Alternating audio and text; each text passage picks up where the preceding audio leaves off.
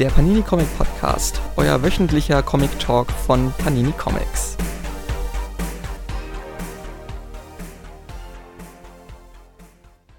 Hallo und herzlich willkommen zur neuen Folge vom Panini Comic Podcast. Heute mit einer, ja, ich würde schon fast sagen, Sonderfolge zum Thema Manga äh, mit Christina Placker. Hallo. Hallo, ich freue mich, da sein zu dürfen. Dankeschön für die Einladung. Christina, zu Anfang stell dich doch einmal ganz kurz vor und was du mit Comics bzw. Manga genau zu tun hast. Genau, ich bin ja eigentlich schon ein super alter Hase im Metier Manga, vor allem im Bereich Manga Deutschland. Ich habe schon immer irgendwie mich mit japanischer Manga-Kultur, dem Manga-Zeichnen beschäftigt und bin eigentlich seit 2002 dann auch professionell zum Verlag gekommen, habe mich dort beworben. Ist eine lange Lebensgeschichte. Also long story short, ich habe seit 2002 in Deutschland über zehn Bücher beim Verlag veröffentlichen dürfen, habe auch nochmal Japanologie studiert während meiner Mangaka-Tätigkeit in Deutschland. Und nach meinem Japanologiestudium bin ich dann 2010 nach Japan an die Seka-Universität, habe dort nochmal meine Manga-Studies im Master abgeschlossen, habe also auch nochmal auf akademischer Art und Weise mich im Manga so ein bisschen ja, wissenschaftlich beschäftigt und ähm, ja, als ich dann zurückgekommen bin, habe ich natürlich auch weiterhin noch als Mangaka gearbeitet beim Kasen Verlag, habe dann aber auch nochmal 2016 im Sommer meine eigene Manga-Zeichenschule hier in Offenbach am Main gegründet. Ja, da kommen wir auch später nochmal drauf. Ähm, kannst du dich noch erinnern, mit wie vielen Jahren du mit dem Zeichnen angefangen hast? Oh je, das war schon sehr, sehr früh. Ich glaube, ich glaube, das war schon in dem Kindergartenalter, ich meine aber auch schon, seitdem ich einen Stift in der Hand halten konnte, habe ich nichts anderes gemacht, außer immer nur zu zeichnen. Hat angefangen mit My Little Pony Figuren, dann in der ja, Grundschule hin über die Marvel Comic-Helden und dann irgendwann mit 11, 12 kamen eben die, die Manga-Helden dazu. Es hat es dann so begonnen, dass du auf einmal so einen Manga in der Hand hattest und gesehen, das gefällt mir? Oder wie bist du dann genau beim Manga-Zeichenstil ja, gelandet? Ja, Tatsächlich habe ich erst einmal gar nicht Manga als Comicform wahrgenommen, sondern eher die Anime-Form. Also klar, zu den Animes gab es natürlich vorher auch Manga-Geschichten, aber basierend auf denen habe ich erstmal so in der ganz großen Hochphase RTL 2 damals Anfang 90er Jahre mit Mila Superstar gestartet. Das war ein Volleyball-Anime dann auch mit Captain Tsubasa, Fußball, Anime und all die anderen Serien wie Lady Oscar, die damals eben super bekannt waren, super beliebt waren unter ja, meiner Generation eigentlich. Ähm, heute sind sie ein bisschen in Vergessenheit geraten, mehr oder weniger, aber das war so mein aller, allererster Kontakt. Habe dann auch immer schön den Stil fleißig nachgezeichnet und dann auch weil ich dann wusste, okay, die Anime kommen aus Japan, hat mit japanischer Comickultur zu tun, bin ich auch dann in die Buchhandlung aktiv gegangen und habe dort mal nach Comics aus Japan gesucht. Aber damals gab es eben noch nicht diese Taschenbücher, ne, Anfang 90er Jahre, sondern die Comics im Albenformat oder Manga in Albenformat. Und die kann man eigentlich so gar nicht wirklich vergleichen mit dem, was wir heute als Manga in Deutschland auch ne, wahrnehmen. Aber das war so mein allererster Kontakt dann so mit ganz mit Kerz im Albenformat und anderen. Ja, heute sind die jetzt schon, schon eher originalgetreu, auch mit der richtigen genau. Lesart. Ganz genau, von rechts nach links, nicht wahr? Genau, ja. Ähm, du hast schon gesagt, du hast auch in Japan selbst studiert. Was ist für dich neben den Mangas so das Faszinierende an der japanischen Kultur? Also tatsächlich war es bei mir die große, große Liebe für die Sprache erst einmal. Also Sprache, ich weiß nicht, fällt für mich eigentlich auch schon fast unter den ja, Bereich Kultur, aber natürlich auch ähm, Essen, die, die Popkultur, die Lieder, Fashion, also alles, was so ein bisschen auch mehr popkulturell ähm, ja, angehaucht ist, das war so eher mein Fable immer, aber natürlich halt auch Manga, die, die Zeichenkunst, ähm, auch ein bisschen traditionellere Werke sich da mal anzuschauen oder auch mal ein bisschen in die Vergangenheit zu reisen, äh, was Manga angeht, was war in so den 50er, 60er Jahren so los. Also das war wirklich so mein Ding, die Sprache aber vor allen Dingen, ja. Hat denn dein Studium dort vor Ort deine ja, Sichtweise auf Mangas beeinflusst oder verändert? Hm, tatsächlich ja, ein bisschen. Also nicht ganz, aber ja, ich habe mich ein bisschen auch weitergebildet, in dem Sinne, dass ich gemerkt habe, ach ja, okay, Manga haben eigentlich oftmals auch europäische Einflüsse. Also es ist immer so ein, so ein Versch sagt man, Verschmelzen von Comic-Kulturen, die oftmals aufeinandertreffen, wobei man immer wahrscheinlich denkt, in einer, einem ersten Schritt hier in Deutschland, Europa oder im Westen vor allen Dingen, ja, Manga, oh, das ist ja nur was komplett Japanisches. Aber mir wurde schnell im Studium klar, dass viele japanische Autoren auch in den Westen ähm, schauen und sich ebenso wie wir hier im Westen von Japan beeinflussen, ne? also sie sich vom Westen beeinflussen lassen. Und ähm, da ist die französische Comickultur sehr in. Und dann habe ich auch noch mal während meines Studiums speziell nach, nach Frankreich geschaut und habe mich da noch mal ein bisschen inspirieren lassen. Es war irgendwie so ein kompletter, wie sagt man denn am besten, so ein, so ein komplettes internationales Ding am Ende. Wobei ich einfach nur gemerkt habe, ich glaube, viele Comic-Kulturen lernen und beziehen voneinander mehr, als wir vorher vielleicht gedacht haben. Ja. ja, es resultiert ja manchmal darin, dass so Manga- oder Anime-Charaktere ja teilweise noch nicht mal wirklich original japanisch aussehen, sondern eher so einen europäischen Look haben. Also es gibt ja in ganz vielen Serien, dass die sich da sehr europäisch anhauchen genau, lassen. Genau. Richtig, richtig. Aber auch viele stilistische Dinge. Also es hat auch schon sehr früh angefangen, das wissen auch vielleicht die wenigsten, Tezuka Osamu oder Osamu Tezuka im westlichen Sinne ausgesprochen, der, der Godfather of Manga, sage ich jetzt mal, ähm, berühmt geworden mit Tetsuan Atomo. Ähm, ich glaube, der heißt auf Deutsch, äh, oh je, wie heißt er denn auf Deutsch? Peinlich jetzt. Tetsuan Atomo ist super spontan mir eingefallen. Also ich glaube, Atom, wie heißt er denn? Na, jetzt müssen wir mal nachschlagen. Ähm, aber da hat er auch sehr viele Einflüsse von Disney gehabt, der, der Tezuka Sensei. Und das weiß man eigentlich äh, heutzutage kaum. Also da war der erste große Kontakt aus Amerika für ihn gewesen. Das hat er als Vorbild sich genommen, ja. Du hast es schon angedeutet und jetzt kommen wir noch mal genauer drauf zu sprechen. Du hast äh, eine eigene Manga-Zeichenschule hier in Deutschland eröffnet. Seit wann gibt es die Schule denn schon? Genau, also 2016 im August habe ich tatsächlich hier in Offenbach am Main gegründet im Gründercampus Ostpol. Da befinden wir uns auch immer noch und die Schule läuft also tatsächlich und Gott sei Dank auch sehr erfolgreich seit sechs Jahren, auf den Monat genau, wenn man so möchte. Und ja, er freut sich eigentlich immer so zwischen 50 bis 70 Schülern. Ähm, wir führen eigentlich in der Regel von Montag bis Freitag Nachmittagsunterricht, aber auch ab und zu an Wochenenden Workshops durch. Und wir haben auch seit Corona tatsächlich sehr viel Online-Unterricht mit im Programm. Aber es ist eine ganz tolle Sache, weil wir auch so Schüler und Schülerinnen erreichen, die halt eben nicht hier im Rhein-Main-Gebiet ansässig sind und dadurch auch ein bisschen sogar internationaler werden. Wie viele Lehrkräfte gibt es dann bei dir an der Schule oder machst du das alles alleine? Genau, zu Beginn habe ich natürlich ganz alleine unterrichtet, aber ich glaube schon nach den ersten zwei oder drei Jahren hatte ich, ähm, glaube ich, drei oder vier Lehrkräfte mit mir zusammen am Start. Aktuell sind es zwei junge Mädels, die mir da helfen. Genau, die Luise und die Katharina. Wie bist du auf die Idee gekommen, eine Schule zum Thema Manga zu eröffnen? Wolltest du immer schon Lehrerin werden oder was hat das für einen Grund? Also eine Anekdote kann ich euch verraten. Ja, ich wollte tatsächlich mein allererster großer Berufswunsch, da war ich aber noch nicht so in der Manga-Thematik war tatsächlich Lehrerin. Und das, das ist wirklich sehr komisch, wie doch das Schicksal manchmal so auch ne, sich wendet.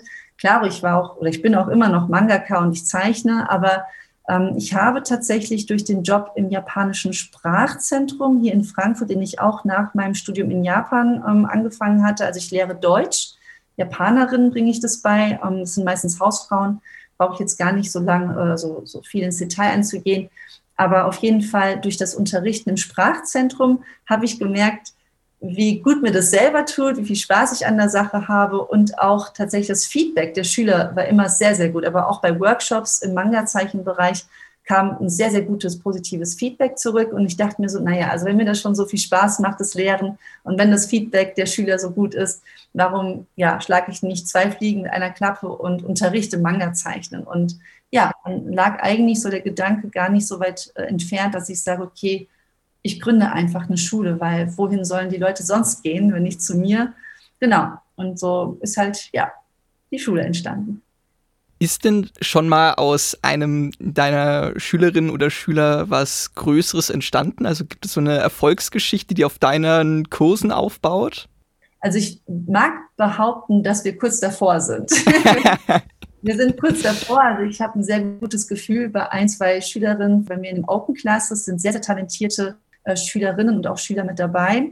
Und auch solche, die tatsächlich aber sagen, ich möchte nicht beim Verlag landen, ich möchte das Ganze, mein Projekt im Self-Publishing rausbringen. Das ist natürlich auch absolut legitim. Also ich habe wirklich sehr, sehr große Talente äh, am Start Das Ding ist nur, wie gesagt, nicht jeder möchte zum Verlag, aber wir haben ein, zwei Leute dabei, die versuchen das jetzt aktuell die werden es in den nächsten Monaten definitiv versuchen. Und ich bin sehr, sehr zuversichtlich, was das Ganze angeht. Und wir haben natürlich auch kleinere Projekte oftmals am Start, wenn es um Illustrationsarbeiten geht. Und da haben wir jetzt auch unsere Dora, die ist auch schon von der ersten Stunde Aye Mangaka mit dabei, auch ein junges Mädel, ich glaube 2021. Und die hatte jetzt erst neulich im letzten Semester ein Illustrationsauftrag bei der Marke Nostolution Cosmetics ähm, ergattern können, sie so eine schöne Postkarte ähm, ja, zeichnen dürfen. Und das ist auch so eine kleine Erfolgsstory. Warum nicht? Also man fängt ja auch klein an oftmals und das sind auch schon so kleine Erfolgsgeschichten auf jeden Fall. Wo siehst du die Schule denn in Zukunft? So sagen wir mal in so fünf Jahren. Wo soll es hingehen? Also ich erhoffe mir tatsächlich, dass wir natürlich noch ein bisschen mehr wachsen dürfen. Ähm, vielleicht aber auch nicht allzu sehr, weil ich feststellen musste, ähm, noch vor drei, vier Jahren war ich wirklich super engagiert und wollte wirklich sehr groß werden. Das heißt, mit über 100 Schülern am Start sein. Aber ich muss tatsächlich gestehen, mir gefällt es persönlich ein bisschen besser und auch mehr, wenn ich eine kleinere Gruppe und Truppe am Start habe im Unterricht, damit ich mich intensiver mit den Schülern auseinandersetzen kann und sie besser betreuen kann. Vielleicht, wenn ich mehr Lehrer habe, ja, dann wäre das eine Möglichkeit zu sagen, wir werden größer. Das ist immer schön zu wachsen. Aber mein Haupt- und Main-Fokus liegt momentan auf dem Online-Unterricht und auf der Online-Lernplattform, die wir auch seit Mai, glaube ich, genau Mai, nicht mehr als Mai, in diesem Jahr, also 2022, am Start haben. Und da wäre wirklich jetzt aktuell mein größter Wunsch, dass die sich noch weiter ja, entwickeln darf, dass wir noch viel, viel mehr Videoangebote für die Leute mit am Start haben, die eben nicht hier im Rhein-Main-Gebiet wohnen, die auch zeitlich nicht immer so flexibel sind, dass die eben so auf eine Art und Weise wie Skillshare oder von mir aus auch YouTube, so kann man das vergleichen, dann mit verschiedenen Videolektionen selber eben und eigenständig lernen können. Genau. Wirst du dann von deinen Schülern auch Christina Sensei genannt? Ähm, das eher nicht. Also ich bin meistens immer noch die Chris. Einige siezen mich auch noch, was ich eigentlich nicht so gern habe. Dann fühle ich mich immer so doppelt so alt. Aber ähm, ja, also die meisten nennen mich Christina oder Chris und ich schreibe oftmals auch eine kleine Anekdote in meinen Rundmails, Infomails drunter ähm, eure Sensei, Chris, aber das ist so ein kleines Schmankerl. Man will ja so ein bisschen auch dieses japanische Vorbild wahren, aber das ist mehr so eine Anekdote. Jetzt ist es ja so, dass in den letzten Jahren und also, naja, was heißt eigentlich in den letzten Jahren eigentlich schon äh, seit du angefangen hast, das Thema Manga auch hier in Europa immer größer und beliebter geworden ist. Hast du Erklärung dafür, was das Medium so beliebt hierzulande macht? Also ich sehe tatsächlich sehr viele Parallelen zu meiner Generation. Ich glaube, wenn ich das mal so sagen darf. Also es sind ja schon 20, 30 Jahre gut vergangen, seitdem der erste große Manga-Boom äh, in Deutschland entstanden ist. Also ich war wahrscheinlich eine der aller, allerersten Fangirls, wenn es um die Anime ging, damals mit den RTL 2 Anime und Manga-Inhalten. Dann auch mit, ich glaube 1998 kam sogar Dragon Ball raus und Sailor Moon. Und da ging es so richtig los, war mein Gefühl, mein persönliches. Und auch die Verlage haben natürlich gut Umsätze machen können und dürfen mit den äh, Manga-Büchern. Und ich denke, da ist kaum ein Unterschied merkbar. Also wir haben jetzt nur den großen Unterschied, dass Manga und Anime viel leichter zugänglich gemacht wird durch das Internet. Das ist ganz eindeutig klar, auch durch Netflix und andere Anbieter. Aber die, um die Frage jetzt zu beantworten, ich denke, es ist immer noch dieses Exotische, dass das Manga wirklich sehr bildgewaltig daherkommt, dass das Character Design der Manga-Charaktere immer noch irgendwie sehr frisch und ja, neuartig bleibt. Da gibt es immer wieder was Neues zu entdecken. Und natürlich, wenn man auch noch sich mit der japanischen Kultur beschäftigen möchte, on top, was oftmals auch dazu kommt, die japanische Kultur ist einfach so umfassend reich und ja, einfach neu zu entdecken, das, das fasziniert, glaube ich, jeden am Anfang sehr. Und wenn man da einmal drin ist, gibt es vieles Neues zu entdecken. Bei Manga vor allen Dingen ist es natürlich auch dieses schöne dynamische Seitenlayout und es lässt sich einfach super gut lesen. Es hat sehr viele Parallelität, Parallelen zum Film natürlich auch. Und ich glaube, das, das ergibt immer so ein Ganzes, ähm, oftmals die Sprache, wie bei mir. Und da, da geht es erst richtig los, glaube ich, bei den jüngeren Fans vor allen Dingen. Ne? Das ist was ganz Neues, Attraktives. Ja. Wie siehst du dann jetzt im Vergleich, wie sich äh, die deutsche Manga-Szene entwickelt hat, die deutschen Mangakas? Sehr, sehr positiv natürlich und sehr stark, muss ich sagen. Also als ich angefangen habe 2002, ich war ja auch die allererste weibliche deutsche Mangaka, die beim Verlag gelandet ist. Wir hatten noch zwei weitere junge Herren mit am Start. Den Robert Laps, der war der allererste Mangaka damals noch. Der hat aber irgendwann dann auch aufgehört mit Manga, nach, glaube ich, fünf, sechs, sieben Jahren, wenn ich mich jetzt nicht irre. Und einen anderen, Sascha Nils Marx, den Herren. Und der hat aber, glaube ich, nur ein Buch rausgebracht, damals bei Egmont E. Harper. Das waren die ersten zwei, mit mir drei Mangaka, die eben damals veröffentlichen durften bei den Verlagen. Und dann hat sich das Ganze relativ schnell entwickelt. Also die erste Handvoll Mangaka gab es schon in den ersten ein, zwei Jahren deutscher Manga-Produktion.